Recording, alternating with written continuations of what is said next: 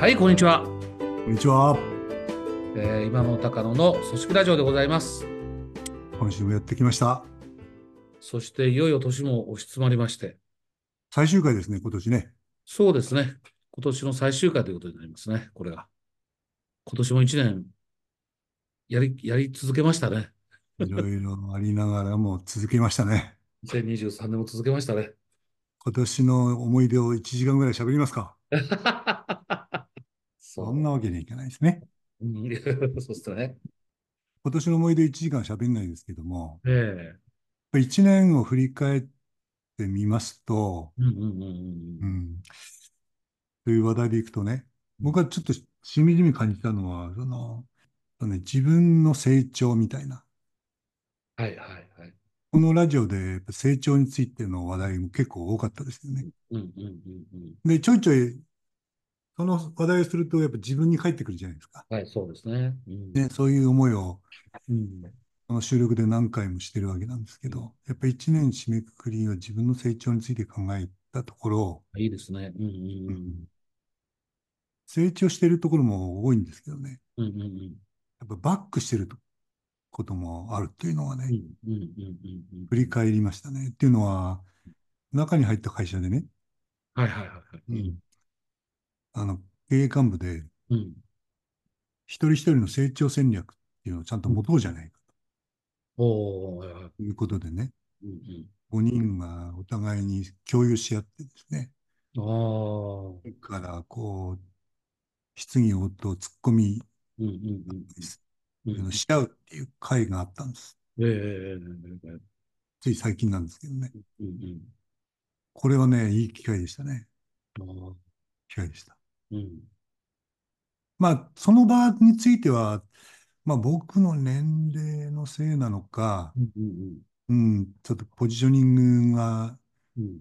なんていうか微妙なこともあるんですけどうんも、うんうんうん言いにくいのか、あんまりこう、なんていうんですかね、うん。その深掘り鋭い、うん。厳しいことあんまり言う言われはしなかったんですよ。あ、他の4人っていうのは何歳ぐらいだったん社長は40後半。かだからそれ以下です、みんな。ああ、20歳以上離れてる。そうなんだ。そうすると若い人は言いにくいでしょうね。年上、年上だからっていうのももちろんあるんですけど、なるほど、なる僕がこう若い人と付き合ってると、もうなんていうかな、彼らからしたら、そ僕が自分が若い時のことを思い起こせばですね、65の人に何を言ってあげたらいいのかって思いつかないんですよ。うわぁ、寂しいな、それ。え、なんだか想像がつかないもんだって自分が65のあ65想像がつかないんですよね。だからこう多分、その、うーせっかくだから高野さんも聞きたいっていうんだから言ってあげたいけども、特にありませんっていうことになっちゃうんですよね。あその場ではストレートなこと出てこなかったっていうのは。あ、確かにわかるような気がするけうんうんどね。うんうんその逆もあるわけだよね。いうことは、うん彼ら彼女らのうん想像がつかない、こちらから見る。うんうんうんうんそうすると世代のギャップみたいな。そういうことがあるんですね。ね。それの話題をしたいわけではないので、はい、そうですね。ごめんなさ 世代間ギャップをどう乗り越えるかっていう話題に変えましょうか。いや、い。いやいやその年末にふさわしいかって言われると。それでね、ええさっきの話に戻すと、で、そのことが不満なわけじゃなくてね、それはそれでまあ当然なんで、でも言われた範囲で感じることもあるし、で、それってある意味想定内なんですよね。うんああ、うん、そこでなんかメンバー同士みたいにうん。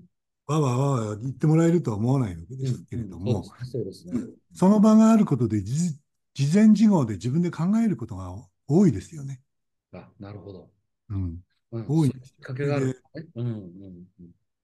あの、この限られた番組の中で言うとしたらね、うんさっきのその交代しているかなっていうふうにうん。うん感じることがやっぱり自分の中ではまずくて、ええそれは年齢のせいで終わらせたくないわけですからね。うんうん3つぐらいね、うんうん。これはどうなのかなって自分でこう、振り返ってですね。うん、ある意味ネジを巻き直そうと決意したことがあるんですよ。うんうんはい。3つあってうん、一つ目がね、これを経営者としてはまあ、絶対必要なんですけど、うんあの、意思、意思決定するっていうのは仕事じゃないですか。そうですね。はいはい。うん判断、判断するっていうか、うんうんこの意思決定力が落ちてるっていう感じがしましたね。これはね、あの、意思決定がなかなかできなくなっている。うん。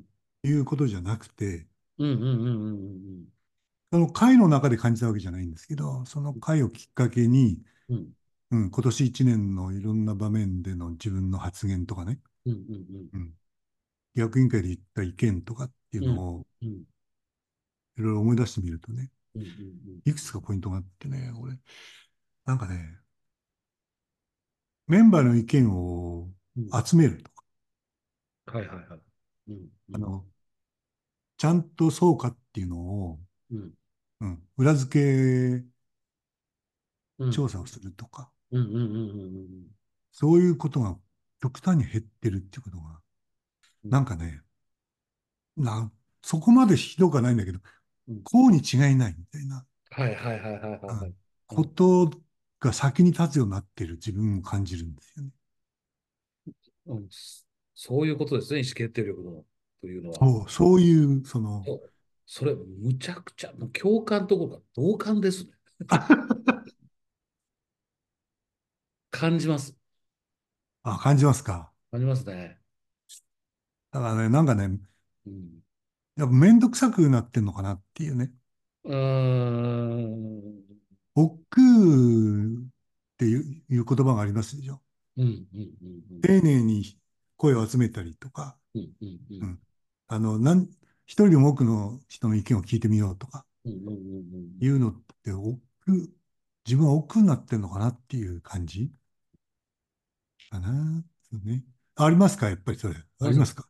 こう、やっぱここまでやってきて、うん。なんていうかな、自分が正しいわけじゃないっていうことは常に言い聞かせてきているわけですよね。こう、幅広く学びたいし、うん、自分が正しいわけじゃないっていうのもこう、に銘じたつもりなんですけど、最近僕感じてるのはね、今の話と本当によく似てるんだけど、誰かとこう話をしてて、うんまあ、会社のことを相談されますよね。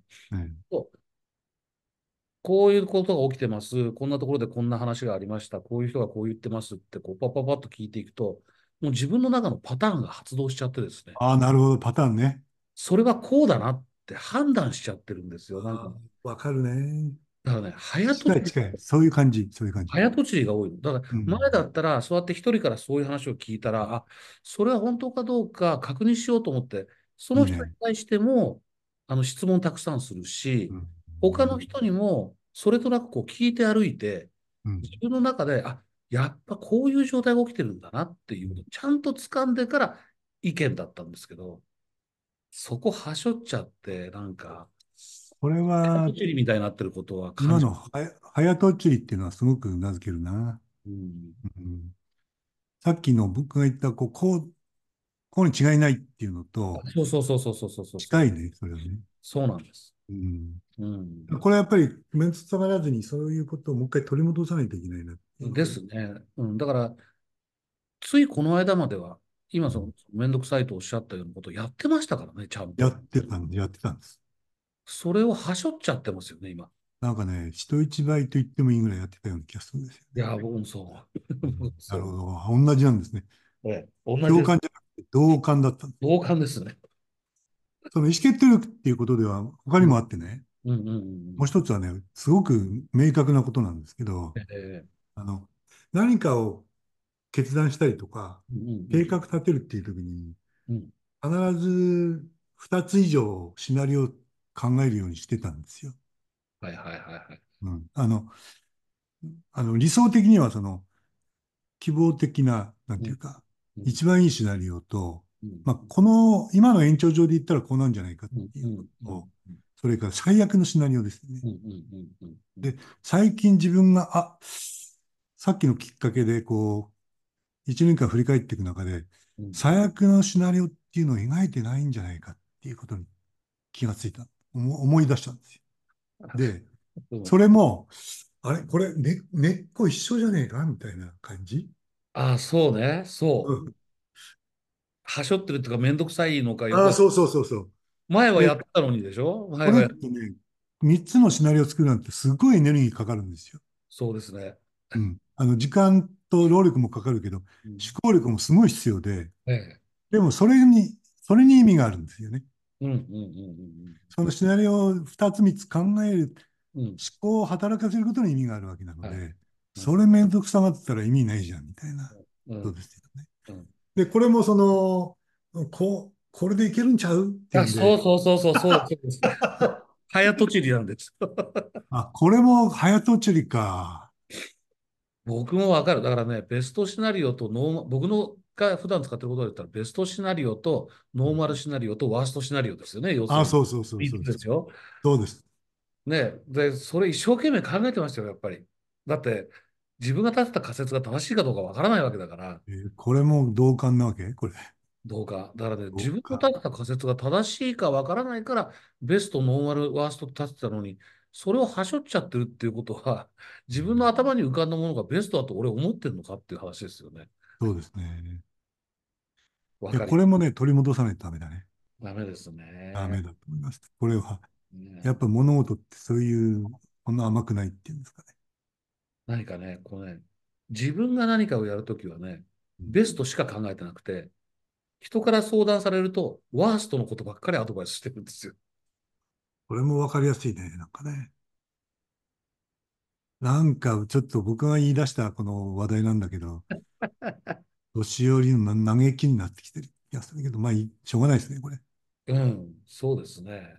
リスナーの方もいつか来る道でして、と、これ、こうやって二人で話してて、あ、同感って言ってるんだから、やっぱ同じような道歩むんでしょこれだけじゃないってことが今分かってきたな。う。うん。この意思決定力、もう一個思いついてたんで言ってもいいはい。ですかはい。もう一個はね、この決める時の、さっきの二つはね、ことなんですけど、決めた後もね、今ので、まあ、めんどくさいっていうキーワードがもう浮かんじゃってるんだけど、その、なんか、えっと、背景、うん。うん、背景情報とか、うんうんそれから why ですね。うんうん。うんうんうんなぜそうしたのか、うんうんことって、やっぱり意思決定には必要じゃないですか。その。伝えたりとかですね。うん。社内にその決定したことを腹落ちしてもらうっていうのは重要ですよね。うんうんでも、僕、も、もっと前は、うん。その背景情報とか、ホワイの説明に、かなりエネルギー使ってた記憶があるんですけど、はいこれもね、この頃すごくシンプルになっちゃってるのかな。まあ、そういうことを振り返りました。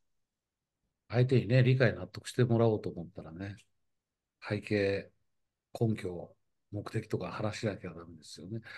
あのね、そこはね、僕はね、今も意識してやってるんですが、素晴らしいです。ですが、さっき言った1、2と、これうん。セットなんですけどね、えー1、2と来て僕の中で、もうこれだってこう思ってるわけじゃないですか。もうこれだって、情報も少ないのに。うんで、なんでこれかっていうとなって言って背景話し始めるでしょ？うん根拠とか。あと話していくと、聞いてるその若い子がずっと聞いて、いや、高野さん、それはやってます。聞いてないからさ、ちゃんと。アドバイスがね、的外れなの。ああ、そうなの？背景情報を説明、要するに、あの、2way になってないわけですよね。なるほど、なるだかほど。ら、背景、僕が 2way で背景情報を出したら、それに対する答えとして返ってくることによって、ああ、そういうことだったのかって、こう、解像度が上がるみたいな。なるほど、なるほど、なるほ昔と比べるとすごく増えた感じがします。ど。ああ、そっか。うん、説明はしよう昔、とはしてますけど、僕は。昔と比べるとっていうのは、それ年齢の問題なの、やっぱり。だからね、これがうんだから、なんか、ここへ来て思うのは、やっぱ、老化っていうものとは違うような気がしますよね。まあ、気力体力って言ってもいいのかもしれないけど、うん粘り強さとか、うん、気力、体力、粘り強さと、うん、やっぱり今まで何度もそういうことやってきてですね、そそ、そういうことが当たり前で、その、さっきのはしょっちゃってる。感覚のこう合わさったものですかね。そうです。そうです。自分の中の常識化しているものが、そうそう。自分の中の常識は世間の非常識だとか思ってやってきたけれども、どっかやっぱりそこが侵食されちゃってるような気がしますね。そうですね。そうすると、気力、体力、あと取り戻さなきゃいけないのと、うん、やってきたことを、この、はしょらずに、もう一度丁寧に。毎回うん、基本通りに丁寧にやるっていうのを決意する必要がありますよね。あだと思います。うん、おっしゃる通りです。そうですね。今日話をして僕はそう思いました。うん、もう一回決意しましょう。ん、そう思ってるんだからね。うん、やればいいですよね。それでね、意思決定力が一つ目でしょ？二、うん、つ目はね、今の延長上なんですけど、うん、あ、俺こうなってるなっていうのを、一回立ち止まってこうじっくり考えたからそうなんですけど、うんうん、っていうことは今まであんまり感じてなかったってことなんですよ。はいはいはいはい。うんうんうん、その、なんていうんですか、プロセスの中でも。うんうん、っていうことは、あ、これってどういうことなのかなと思ったんですよね。うんうんうん、これはやっぱり自己認識力が下がってるんだっていうふうに思いました。同感。僕の場合はそのきっかけ俺も同感か。うん、僕の場合はそのきっかけがさっき話したことです。つまりその一生懸命背景情報を話さなきゃいけない、目的話さなきゃいけないと思ってるので、話しに行ったら的外れでしたっていう、はい、その時にパッと気づいたんですよ、やっぱり。なるほどな。そうやって話してる時自分のこと見えてないわけですよね。うんうん、大丈夫か？これちゃんと合ってるか？ってこう、もう一人の自分が自分を見てくれてるのかっていうところが少し薄らいで。なるほど、なるほど、なるほど。一生懸命話してるのはいいんだけど。そうですね。ここ見てないですね。自己認知してない。で、終わってから相手から、高野さん、それはやってます。それはちょっとこういう事情があるんで違うんですよねって言われて、ハッとするっていうのを2、3回経験しました。なるほど、なるほど。ええ、それもわかるな。だから同じだと思いますよ。でも結局言ってることは同じだと思うんです。やっぱこう、なんていうか、年齢もあるんだけど、長くやってるうちに忘れて、なんていうか、鈍ってくることはあるんだけど、今のその自己認識っていうことで言うと、僕はあの人との対話とかでもね、そのまあこれは別の人も言ってるんですけども、その意見を持つじゃないですか。それってその理屈だけじゃないですよね。やっぱり今までの背景となる経験、それからできてきた価値観、それから今の感情っていう、はいはい、これらで成り立ってるわけですよね。そうですね。うん、とその僕はその今までそのことですね、自分の経験から来てる自分の意見とか、うん、自分の価値観、どういう価値観から来てるのかみたいなこととか、今、俺は感情的になってないかみたいなことを冷静に考えるように努めてきたつもりなんです。でもその、その3つの尺度みたいなものが、曖昧になってんのかなって気がしましたね。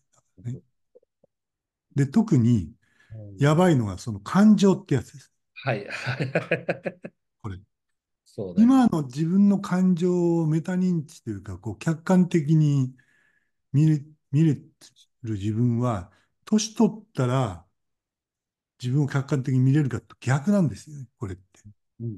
どうやら。やっぱこう感情を抑制して、こう、冷静に自分を見なきゃいけないんですけど、時々ですね、あ、俺ちょっと感情的に言っちゃったかな、みたいなことが、ちょっと増えてるかなっていう反省があるかな。同感。これも同感か。なんかね、あの、本当に思うのは、やっぱりあの、感情をコントロールしてたっていうよりも、感情を出すべき時、出しちゃいけない時っていうのをちゃんと自分で分かってたと思うんですよ。なるほど。うん。だからメタ認知なんでしょうけどね。うん。ここは、あの、どうしても感情的になってるんだったら、いっぺん撤退した方がいいと。ぐらいのことを思ってたわけですよね。ああ、そうだよね。感情的に押していくんじゃなくて、あ、自分今感情的になってる。これは今、感情的に喋る場面じゃないっていうメタ認知があるから、ここは一遍、あの、終わらせて撤退しようと。もう一遍出そう、直す。それが、それができないね。それがね、なんかね、弱い。なるほど。で、後から、あーしまった、あんな言い方しちゃったみたいな時ありますね。それも言えるね。うん。う。うんん。うん。いや、この自己認識力っていうのは、意思決定力とですね、遜色ないぐらい重要かなって感じはしてますね。そうですねう。んそうですね。意思決定をしたことを人に伝える、理解してもらうっていうところで、この、そこはコントロールできてないと、見えてないとダメですよね。そう思います。なので、なんかの、今回その会があったのでうん、深く考えるきっかけになってるんですけど、いかにかこれ日頃からその経験やね、価値観や感情みたいなものをじ自己認識する機会をうん前よりもっと多く持たないとまずいなっていう、そうですね。そうですね。そういう気がしました。僕らがずっと嫌ってた、なんか、じじいの説教みたいなことになっちゃいますよね、これほっとくとね。そうなんですよ。うん僕らすごい嫌ってたことですかそうらね。思いますね。うんうんで、三つ目がですね、うんうんこれもね、うーん、よく考えようと思ってるんですけど、うんまあ、ありきたりに言えば、その今後のありたい姿、はいはいはい。自分のね、うん。うん。あるいは、その、ああ。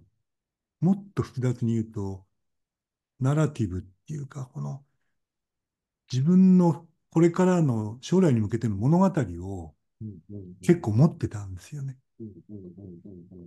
会社もバリバリだだったわけですし、社員もいますし、業界の中での我が社みたいなことも意識してたので、いろんな角度からの物語がこうあって、それに自分はやっぱパッションを持ってこうやってたっていうのはあるわけですよ。そうすると、その、65になってますけどうん、まだまだ僕はビジネスやろうと思ってますんで、うん中に入った会社もありますが、外の会社のこともやってるっていうことでいくと、前よりももっと自分の物語を描かないと。うん。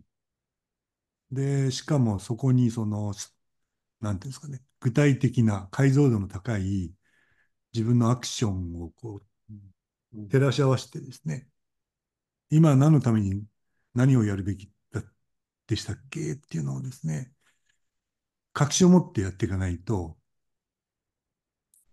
えーこれ非常にまずいんじゃないかっていうふうな気がしてですね。で、三つ目はその、ありたい姿に向けての自分物語っていうのをですね、もう一回きちんと書かないとですね、うん。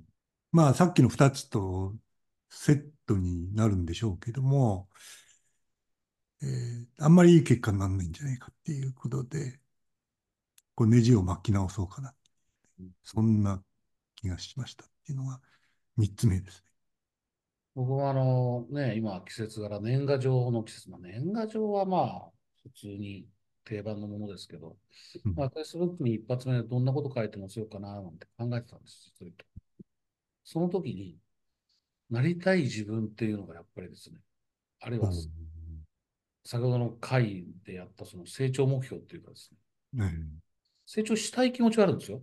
うんでも、ああ、これからも若者たちから学んでいこうっていう気持ちはあるんだけど、なるほど。どうなりたいのかっていうのは、あんまり浮かんでこなかったんですよ。浮かんでこまだ考えますけどね。うん思います。まだ考えますけど、やっぱパッと浮かんでこなかった。去年くらいまでやっぱ浮かんでました。あ、こうっていうことが言えてたんだけど、まあ、ちょっと違ってきてるなーっていうのは実は思いましたね。それはわか、何が原因かわかんないです、まだね。うん今年10月をもってあの8年やってきた作る側の役に退任したので、なんかそこがなんかきっかけかなとか、まあいろいろ考えてるんですけど、なんだろうとか思ってるんですけど、僕もまだ働きでいるので、うんうんでも自分の存在意義がグレーヘアコンサルタントっていうのは揺らがないわけですよね。そこは揺るがないですね。もう、もうそれでやっていくし、うんあの、おかげさまで、まだお声掛けいただけるので、うんあの、そこはもう元気にお役に立つように頑張ってやっていこうと思ってるわけですけど、うん先ほどおっしゃった、なりたい自分って言われたときに、もう一つはとても現実的な話ですけどね、やっぱりもうこの年になってきてます。で、いつ仕事を辞めるのかとか、うんあるいはどうなったら仕事を辞めるのかとか、それこそもう次のなりたい姿、1年と言わず、うん10年、20年単位で考えたら、もう本当にどうなりたいかはイコール、どう最後を迎えたいかになっていっちゃうので、うんそんなことをね、実はここ数日考えてました。なるほど。うん。今日いいきっかけだな、これ。これはでも、描かなくてもいいんじゃないっていう意見の人も多いんですよ。結構ね。思いますね。そう思います。でこの話題でこうは話したこともな何度かありますけど、いろんな人とね。うんいや、なんでそんなこう、この年で別に描かなくていいじゃんみたいなはいはい。うん。し、僕はずっと若い人でも、うんいや、今野さん、そういうそのありたい姿っていうよりは、うん目の前のことに全力投球して、うんなるようになるって言い方も結構いいんじゃないですかっていう、そういう意見もありますよね。ありますね。だからそれを否定することじゃないです。あの、それぞれの人生観であり価値観ですから。そうですね。ただまあ、ここまではそういうふうにやってきている、あそういうふうにっていうのは、つまり自分なりの人生観、価値観を持ってやってきているので、どこまでも成長したいなっていう気持ちに変わりはないし、そうですね。ええだから今日のこの話題の冒頭から成長目標についてっていうことを共有したんだって聞くと、あ、いいなって思いますしね。そうですね。うんだからその会社としてもね、やっぱり会社っていうのはやっぱゴールイメージがあって、目標があって、それをそのうんいろんな組み合わせで最大、力を最大化して、うんうん達成することによって世の中への影響力を、貢献度を大きくしようっていうことで収益を得てるわけじゃないですか。うんうんうんね、これはまあ当たり前なんですけどねは。そこの構成員である、しかも幹部である自分が、なるほど。うん、年齢やその、なんていうんですかね、今までの変遷を理由にうん、そういうことが曖昧になっていることはあんまりいい影響はないのかなっていうこれはその通りですね。ね、しま中すし、中に入った以上はね、ね、そうだと思うんですよ責任が生じてますよ。ね。それをやっぱり磨き直して、うんうんその意思決定力と自己認識力と、それからありたい姿への、なんていうか、うんその情熱。これは取り戻さないと、それは見本にもなりませんでしょうっていう、そういう思い直しをしましたね。うんなるほどうん、なりたい姿も渋いものになっていくかもしれませんね。ギラギラしたものではなくて、渋いものだけど、やっぱり大切な。ね、我々の年代でのっていうか、我々が一人一人どういうありたい姿を描い描いているかみたいなそういう話題もラジオでするときが来るでしょうか？そうですね。あ、あんまりしたくないみたいですね、これはね。ええまだね、あの、なんて言うんでしょう。こう像を結んでないなと思う。ただ、今日の話を聞いていて、僕、まとめに入っちゃいますけど、はいはい。また、あの、あ、あ、これかって思ったことがあって、ここでよく僕話したの、論語の孔子出たが高野真一の論語。15にして学を志し、30にして立つあるじゃないですか。あります、ありま10にしす。て天命を待つで、うん、今日の話で言うとね、あそこで孔子は60にして耳従う。人の言ってます話、ね人の話に耳を傾けろと言ってますよね。出ますね。今日の話のなんかこう自分の中の常識がどんどん大きくなって、あまりちゃんと考えずに、あるいはあまりちゃんと調べずに、ちゃんと聞かずに、こうだなるほど。言ってしまっている自分っていうのを早とちりね。言ってるんだろうなって思うし、なるほど。実はあれは70歳もありますよね。ありますね。70にして、己の欲するところに従いて、ノリを超えず。だからうん、自分が思う通りやっても、人の道を外れないと。70歳になったら。これもしれませんね。だから僕らはまだやっぱり今日気づいたことを修正していくべきで、70べきで。で思い通りやっても人の道を外れてない自分になるためには、これをきっかけにやっぱり修正してやっていきましょうよ。いやー、耳が痛いですね。うん。いや、やっぱ、その、今の論語からで、一番最初の話題に遡ると、はい。うん。早とちりとうん、めんどくさいことをやらなくなってくると。いうのを戒めてですね。今閉めてますね。そう思いました。であれ？もう一回、もう一回、まあ、まだ60ですので、65ですので、ありたい姿を描き直して、はい。周りの声に耳を傾け、まだありたい姿を追い求める自分でいたいですね。そうですね。そう思いました。年明けからまた頑張りましょう。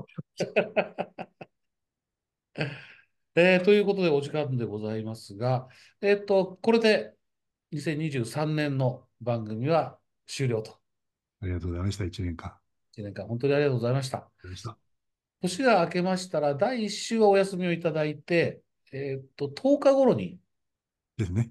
20 2024年第1回を、えーお届けしたいと思っております。はい。